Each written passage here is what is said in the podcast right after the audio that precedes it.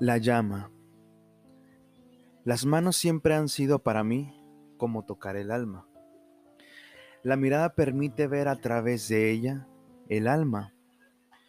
Pero ¿cómo podemos saber realmente lo que es el alma? El alma es eso que sientes con solo ver a esa persona. No es un aspecto físico y mucho menos tan simple como eso. Va más allá es algo difícil de explicar. Sientes un clic, una chispa, y de pronto ves luz. Para poder lograr una llama se necesitan tres factores, combustible, oxígeno y chispa. Combustible es nuestra representación física, oxígeno para poder inspirar aire y realizar el más simple cumplido y chispa que se crea cuando estás con la persona correcta. Si estos tres elementos están bien establecidos, es cuando se produce la llama. Pero qué tan sencillo es mantenerla encendida.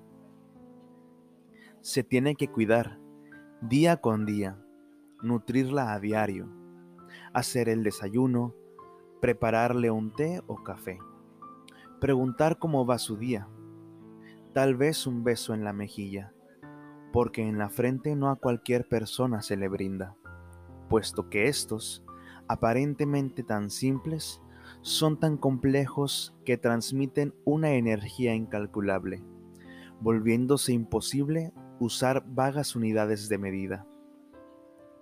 Confianza, respeto, paciencia y empatía son solo algunos de los valores que siempre deben estar presentes. Confianza para formar los lazos más fuertes. Respeto para darle siempre el lugar que se merece. Paciencia para acompañarse en el camino, incluso en los momentos más difíciles. Y empatía para solucionar las adversidades de manera unida. Si esto está presente, ni la racha de viento más fuerte apagará la llama puesto que siempre se estará alimentando el alma.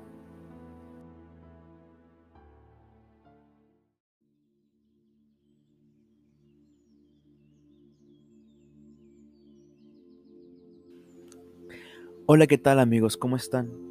Les habla su amigo Fradan y les envío un gran abrazo a la distancia. Muchas gracias a todos ustedes por estar escuchando este nuevo episodio del podcast Pensamientos de Medianoche. Al inicio les compartí un escrito que realicé no hace mucho tiempo, en el cual hablo un poco acerca del alma y de cómo es que podemos alimentarla. Esto es precisamente el tema sobre lo cual quiero compartir en esta ocasión. Para iniciar, les comparto la definición textual que nos da la Real Academia Española para el alma. El alma es el principio que da forma y organiza el dinamismo vegetativo, sensitivo e intelectual de la vida. El alma es aquello que da espíritu, aliento y fuerza a algo. Hablando en términos de teología, el alma es una parte del individuo que contiene una porción divina y que se cree que sobrevive a la muerte del cuerpo. Proviene del latín anima que significa soplo, aire, aliento, a lo que es vital en todo ser viviente. Y proviene de la palabra griega psique, que significa alma humana. De tal manera que alma es sinónimo de psique. En algún punto de la historia pierde su definición de principio vital y se identifica como parte del conocimiento. Se identifica con la conciencia que tiene de sí mismo el ser humano. Es por eso que es sustituido con frecuencia por el término de mente, que esto es entendido por algo diferente del cerebro, y por esto no hay un lugar dentro de la anatomía en la cual podamos señalarla. Dicho esto, me gustaría situarme en la palabra psique, Y para ello retomaré un poco de lo que hablamos en el episodio pasado, que si no han escuchado, los invito de todo corazón a hacerlo. A lo largo de ese episodio mencioné la existencia de dos Venus. La primera de ellas, Venus Urania, quien es hija del dios del cielo Urano. Ella es carente de madre, puesto que según la mitología griega, fue nacida de la espuma que se creó en el mar al caer los genitales de su padre Urano, los cuales fueron cortados por el titán Crono, que a su vez es hijo de Urano. Con esto, se predijo que Crono sería derrotado de igual manera por uno de sus hijos. Es por eso que éste se comía a sus hijos, estos apenas nacían. Sin embargo, Gea quien es madre y esposa de Urano, junto con Urano, ayudaron a Rea, hermana y esposa de Crono. La ayudaron para que se escondiera en una isla en la cual nació Zeus. Con esto, Rea engañó a Crono y le entregó un saco lleno de piedras, el cual éste devoró sin pensarlo, sin percatarse o asegurarse que dentro de él estuviera uno de sus hijos. La segunda Venus, de acuerdo a la versión de Homero, Zeus junto con su amante Dione conciben a Venus, la Venus popular. Zeus junto con su esposa ante el Olimpo, Hera, concibieron a Ares, quien posteriormente en algunos mitos concibe con su amante favorita y hermana Afrodita, a su hijo, Eros, el dios del amor.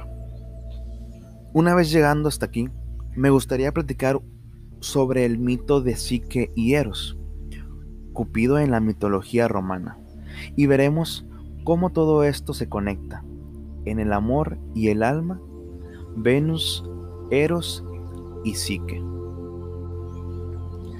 Según la historia, Psique era la menor y más hermosa de tres hermanas, hijas de un rey y reina de Anatolia. Ella tenía tan deslumbrante belleza que era adorada por los humanos como una reencarnación de la diosa Afrodita. Quiero hacer un pequeño paréntesis para recordar que Venus es la equivalente a Afrodita de la mitología griega. Continuando, Afrodita, celosa de la belleza de la mortal Psique, puesto que los hombres empezaron a abandonar sus altares para adorar en su lugar a una simple mujer ordenó a su hijo Eros que le lanzara una flecha que haría que ella se enamorase del hombre más horrible y vil que pudiera encontrarse. Sin embargo, cuando Eros ve a Psique, éste se enamora de ella y lanza la flecha al mar. Espera que Psique duerma y llegado a este punto, la toma y se la lleva volando hasta su palacio.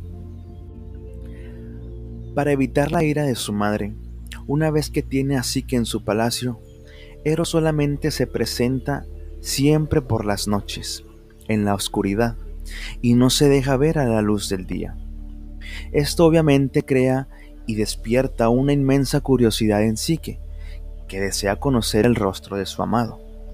Cada noche en la oscuridad estos se amaban, hasta que en una ocasión sí que le contó a su amado que extrañaba a sus hermanas y que ella quería verlas. Eros le advirtió que ellas solamente querrían acabar con la dicha de estar con él. Pero después de muchas insistencias, Eros aceptó. Al día siguiente, sí que estuvo con sus hermanas, que obviamente le preguntaron envidiosas quién era su maravilloso marido. Sí que al no poder explicarles cómo era, puesto que solamente veía oscuridad, titubeó y les contó a fin de cuentas que ella en realidad no sabía quién era él. Sus hermanas la convencieron para que en mitad de la noche se acercara a él con una lámpara y un puñal, para cortar la cabeza de serpiente, puesto que solamente un monstruo no se dejaría ver a la luz del día sí que les hace caso y espera a que Eros duerma, enciende una lámpara para poder ver a su esposo. Cuando se acerca, se lleva la sorpresa de que a quien ve fue al más hermoso de todos los dioses, al mismísimo Eros. El puñal cayó de sus manos, y mientras observaba extasiada esa gloriosa imagen, una gota de aceite proveniente de la lámpara cayó sobre el hombro de Eros, aunque en algunas historias mencionan que cae sobre su rostro. Él se despertó y expresó su decepción por la traición de Psique a su amor.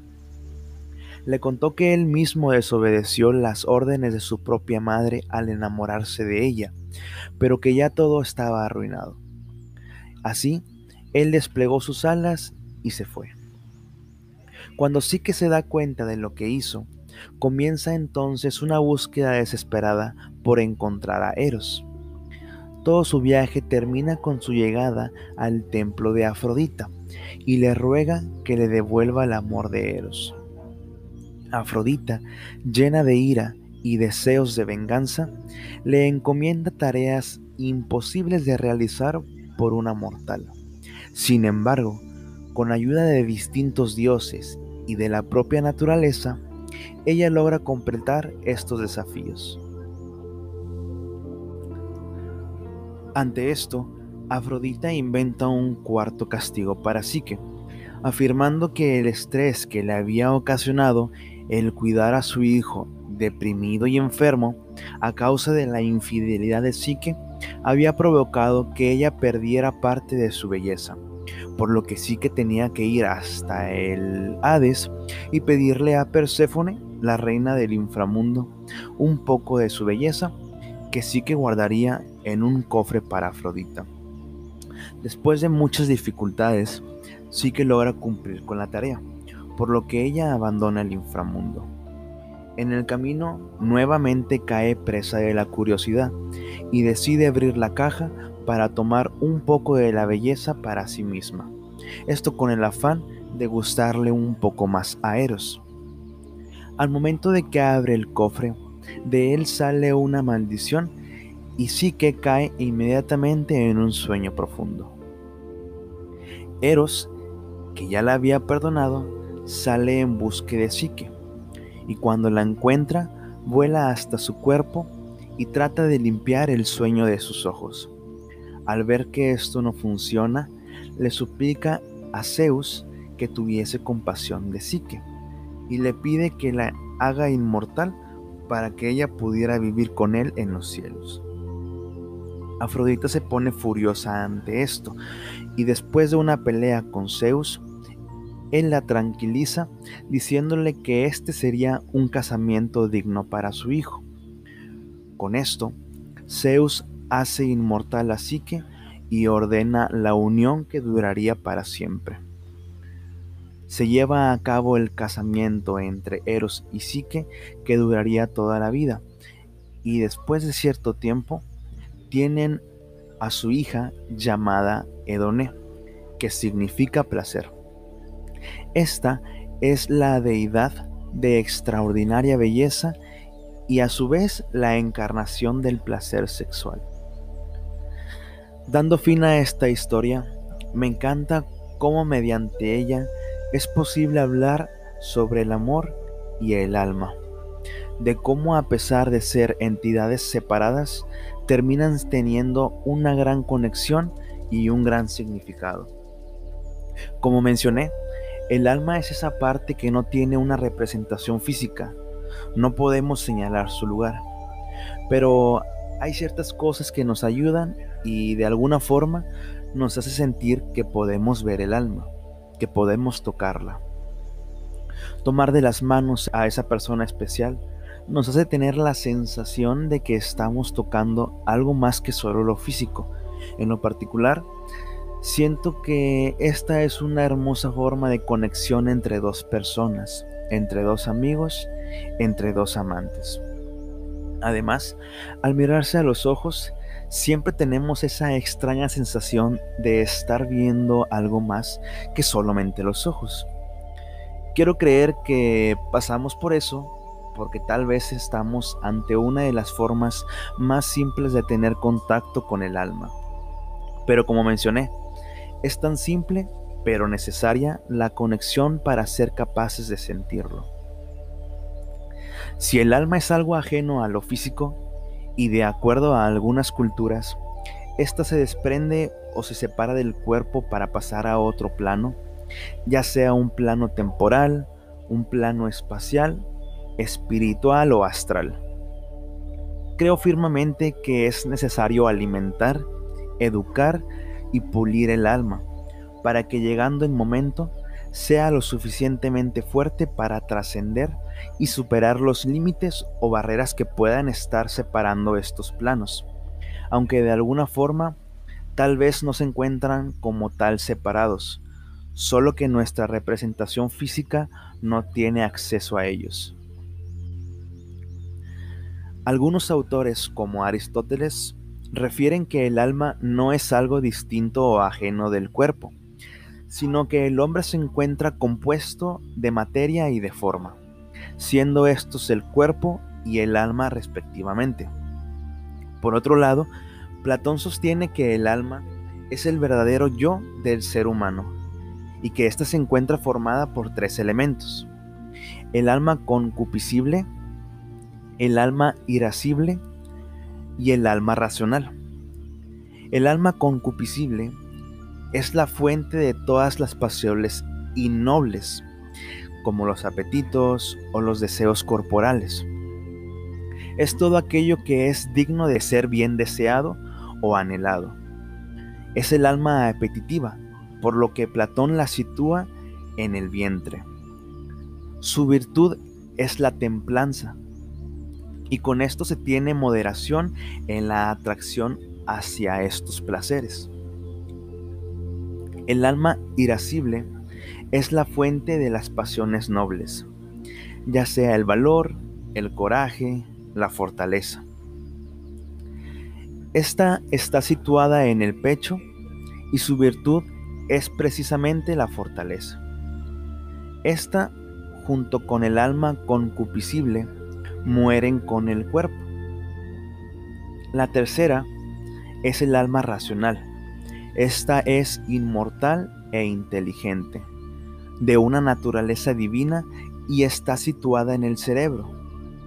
La prudencia y la sabiduría es su virtud. Platón explica esta división tripartita del alma con la alegoría del carro alado, que está expuesto en su diálogo Fedro. En el diálogo se expone que el alma humana siempre está en constante conflicto entre lo correcto y lo incorrecto, entre el bien y el mal. Está representado por dos caballos alados. Uno de ellos, el obediente, representa al alma irascible y el otro, desobediente, representa al alma apetitiva. Estos dos tiran de un carro o viga alado, que es un vehículo utilizado por los griegos y los romanos durante la guerra. Este es conducido por una auriga, quien es el conductor. Él representa la razón y es el alma racional. Él es quien decide la dirección que tomarán los caballos. Con esto, tenemos que el alma está representada por estos dos caballos, el auriga y la viga. Por lo tanto, es trabajo de la razón llevar al ser humano hacia la verdad y hacia la luz. Pero en ocasiones el auriga tiene cierto problema para controlar a los caballos, puesto que estos siempre quieren ir en dirección opuesta. Siempre estamos en constante debate entre el bien y el mal. Esta es la misma situación que presenta el alma humana. El objetivo del alma es vigilar y proteger a todo lo inanimado, y como ésta tiene alas, puede volar por el cielo y observar todo lo que sucede en el mundo. Sin embargo, algunas de estas almas han perdido las alas, por ejemplo, el alma humana, y han caído en la tierra, quedando atrapadas en un cuerpo humano. Y es precisamente gracias al alma que el cuerpo del ser humano es capaz de moverse, recordando que para los griegos todo lo que se mueve está vivo, por lo que el alma es el principio de movimiento, lo que distingue a los seres animados de los inanimados. El alma tiene la capacidad de elevarse hacia lo divino. Lo bello, lo bueno y la sabiduría, todas ellas son virtudes que aumentan el tamaño de las alas del alma, mientras que en la dirección opuesta provocaría la pérdida de las mismas y de todo lo malo que hay en el mundo. Solamente el alma divina puede ascender sin problemas hacia los cielos, ya que los caballos que las guían son buenos debido a que su alimento es la sabiduría. En cambio, por su parte, el alma humana es guiada por estos dos caballos que viven siempre en conflicto, por lo que guiarla por el camino del bien puede ser una ardua tarea y cansada. Nosotros representamos el auriga que conduce a los caballos hacia lo correcto o lo incorrecto, hacia el bien o el mal, que a pesar de ser difícil su control, por medio de la razón podemos lograr decidir las características que queremos para nuestro viaje y al final de todo esto, el destino de la vida misma. Una pregunta muy interesante que podemos hacernos es ¿Cuál es el destino del alma cuando muere el cuerpo? Continuando con Platón, él cree en la doctrina de la reencarnación o metempsicosis, especialmente a las reencarnaciones sucesivas del alma. Este es el viaje que realizan todas las almas para alcanzar la inmortalidad. De esta manera, el alma migra a un nuevo cuerpo de acuerdo a las acciones realizadas en la existencia previa. En el mito de Er se describe el destino de las almas después de la muerte. Y nos dice que después de la primer muerte, el alma se encuentra peregrinando durante unos mil años, en los cuales reencarna en un tipo u otro de ser humano, según lo logrado. Estas nuevas reencarnaciones son una elección propia del alma, desde un escritor o rey hasta un agricultor o tirano. Es el alma quien elige su nuevo destino. Solamente cuando en vida el alma logre purificarse de los deseos y pasiones que tiene el cuerpo, podrá contemplar la verdad y dejar de reencarnarse, por lo que trascenderá para siempre a un nuevo plano. Es por esto que Platón, al final de cuentas, nos dice que el cuerpo es la cárcel del alma, puesto que a pesar de ser un ente totalmente perfecto y libre, el cuerpo es lo único que hace tenerla capturada.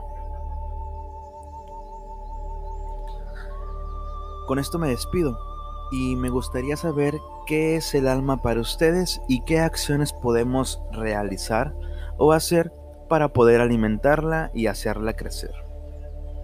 Síganme en mi Twitter, arroba midnightwcoffee o buscando pensamientos de medianoche. Me encantaría recibir mensajes con sus respuestas, así como retroalimentación de su parte. Recuerda que todo está pasando aquí y ahora. Es único. Disfrútalo y recuérdalo. El futuro luego llegará.